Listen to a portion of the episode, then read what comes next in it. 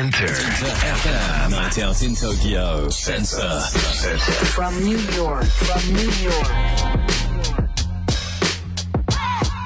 金曜日夜9時を回りました DJ のカートゥーンです InterFM Sensor Night Out in Tokyo ここからは From New York City これからの時代の主役となるニューヨークの Z 世代ミレニアル世代にフォーカスを当てておりますメディア New York Future Lab とタイアップしたコーナーですニューヨーク在住ミレニアル &Z 世代評論家シェリーめぐみさんが座談会形式でインタビューした模様をお届けしていきますシェリーさんよろしくお願いします What's up, Tokyo? Yeah, fine, great. ねえ、nice, nice. もうね、it's getting very nice here. セントラルパークでも桜が咲き始めたんですよ。わおわおわおね。で、えー今度の日曜日はキリスト教のイースターなんでしょ？うんちょうどそうですねー。ね。同時にね、ユダヤ教の、ま、お祭り、 Passover も今、真っ最中なんですよ。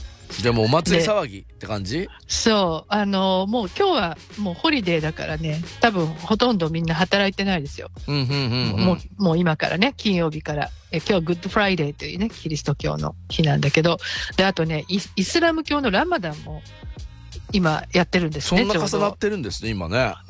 あのね、珍しいんですって、この3つが重なるのは100年に3回しかないんだって。へえ。もうすごい珍しいんですね。で、ただね、こうおめでたいはずなんだけど、こう残念なことに、これが理由でイスラエルでは紛争が起きてしまったりしてあらそうなんですね。ねえ、やっぱり宗教ね、いろいろありますよまあいねっ。ぺんにこう集まっちゃうとちょっと大変そうな感じはしますよね。ねえ、まあいろいろあるというね、ことでね、あの、いろんなことが起きていますが、世界では。さあ今日は僕も気になって仕方がないニュースですあれですよ。噂のチャット GPT に迫ってみたいと思います。噂噂本当に。ね、チャット GPT ニューヨークの Z 世代どう使っているのかというのを聞くんだけど、うん。チャット GPT でまずね何かという、えーオープン AI っていう会社が今無料で公開している AI の言語モデルなんですね。はい。えー巨大なデータに基づいて文章を自動で生成できるチャットボットということでね他のね会社でもこういう AI のチャットボット出してるんだけどオープン AI のチャット GPT が最も突出して優れていてめっちゃ利用されてますよもう。現在のバージョン2020年6月リリースだったんですけどすでに世界で1億人の利用者がいる。いや本当にすごいです。一気に広がってますね一気に広がってる、もうこんな伸びたプラットフォームもうないとね、これまで。すごい。で、さらに話題になってるのが、先月リリースされた GPT-4 っていうバージョンなんだけど、最新の。はい。現在はね、有料版のみで限定的に使用可能なんだけど、この G- GP GTP4 があまりにも性能が良すぎて、これじゃあ近い将来も人間の仕事を奪ってしまうのではないかと、ね、これ番組のプロデューサーもめちゃくちゃいいから使ってみてっていうふうに言われて僕有料版使ってないんですけどやってみようかと思いましたこれ。いやー、私もまだ有料版使ったことないんですけどね、ちょっと使おうかなと私も思っちゃってますこれけど。いいって言われると使ってみようと思っちゃうよねいやいや、あのね、これね、あの、話出てきますけど、すごいもんですよ。で、まあ、あの、使っちゃやばいって思う人も結構多いようで、へイタリアでは国として初めてチャット GPT 一時禁止しているというーね。そんなこともあるまあ、とにかくここ数年で最大の富を生み出し、論争も生んでいる。本当にね、たった今のテクノロジー、このチャット GPT について、ニューヨークの Z 世代、どう考えてるのか、まず聞いてみてください。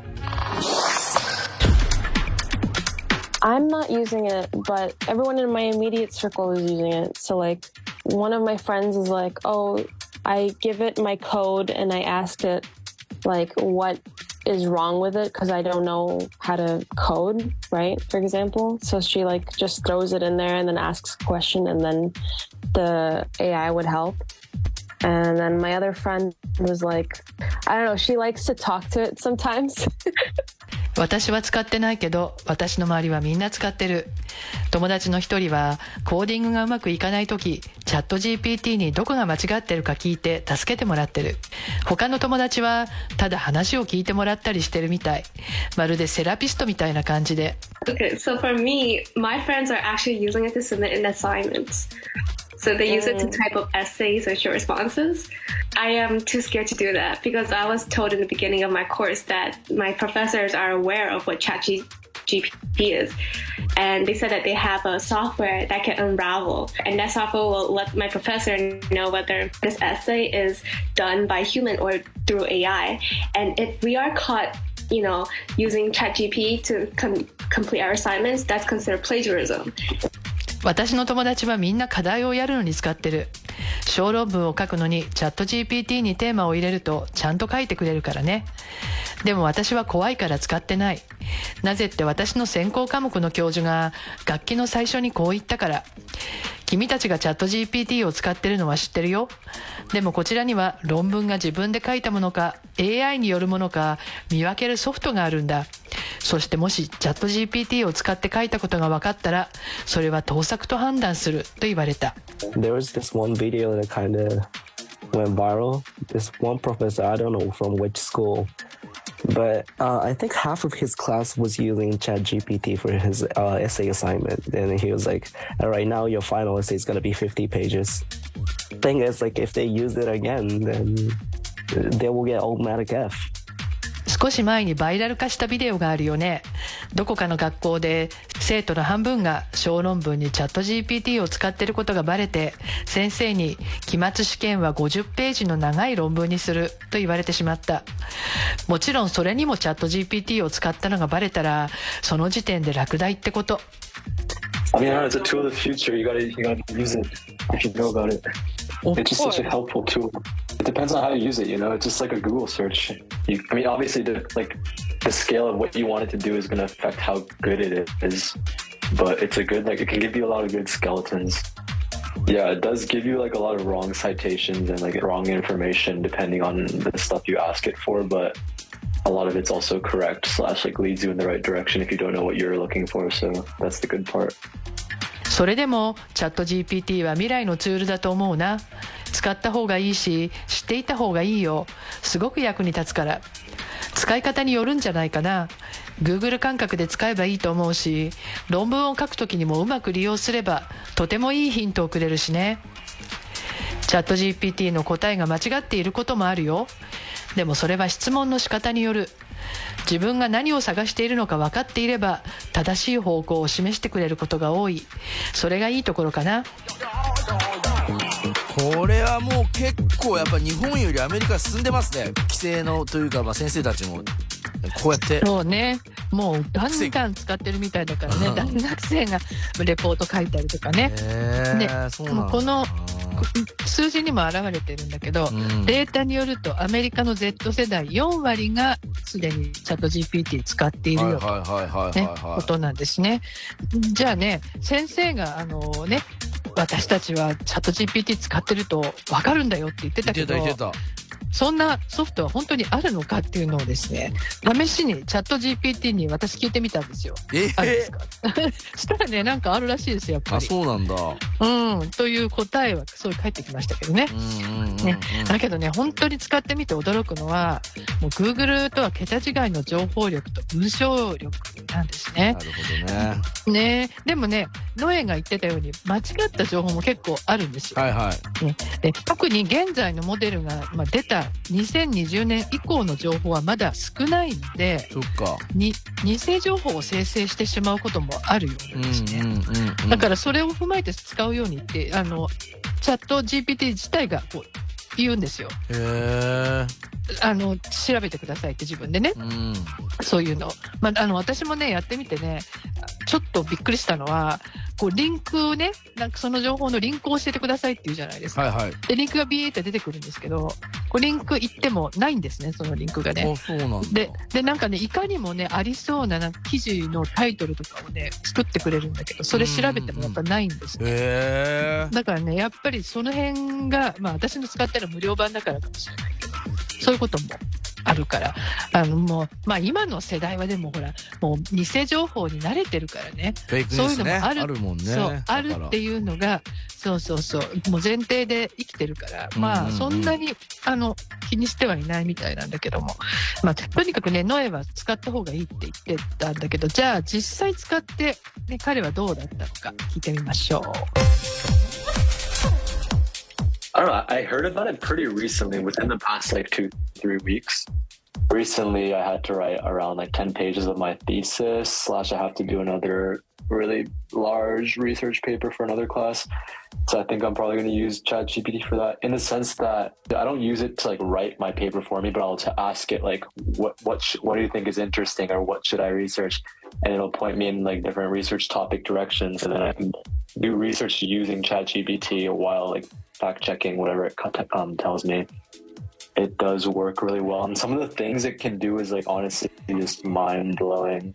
僕がチャット GPT のことを知ったのは割と最近で23週間ぐらい前から使ってるこのところ例えば10ページの小論文とかもっと大きなリサーチの課題もあるのでそれに利用するつもり論文を全部書いてもらうみたいな使い方をするつもりはないよでもどんなテーマで調べれば面白いか研究テーマの方向性を示してもらったりチャット GPT が教えてくれたことの裏を取りながら研究が進められる時には驚くような答えを返してくれることもあるんだ I was reading this like 400 page book on anime kind of theory for my thesis and I forgot which exact page I read something about Miyazaki Hayao Miyazaki Hayao not calling preferring his an- animations to not be called anime but manga ega or like manga movies and I forgot where he wrote about that and what exactly he wanted his animations to be called so I asked ChatGPT and it literally led me to my book what section he was talking about it and I definitely would have had a way harder time with Google 例えば論文のために400ページもの本を読んだんだアニメ論の本でその中で宮崎駿が 自分の作品がアニメと呼ばれるよりもっと別の呼び方をされたいと言ってるページがあったそのページがどこだったかそして彼が使っていた漫画映画という言葉も思い出せなかったのでチャット GPT に聞いてみたんだそしたら400ページの本をすぐに読んでどこに何が書いてあったのかを教えてくれたこれは Google ではとても調べられないなと思ったよ It's pretty helpful. Like I had a um I had a hip hop midterm. I'm taking hip hop class at school for an elective and I had to write my own like rap.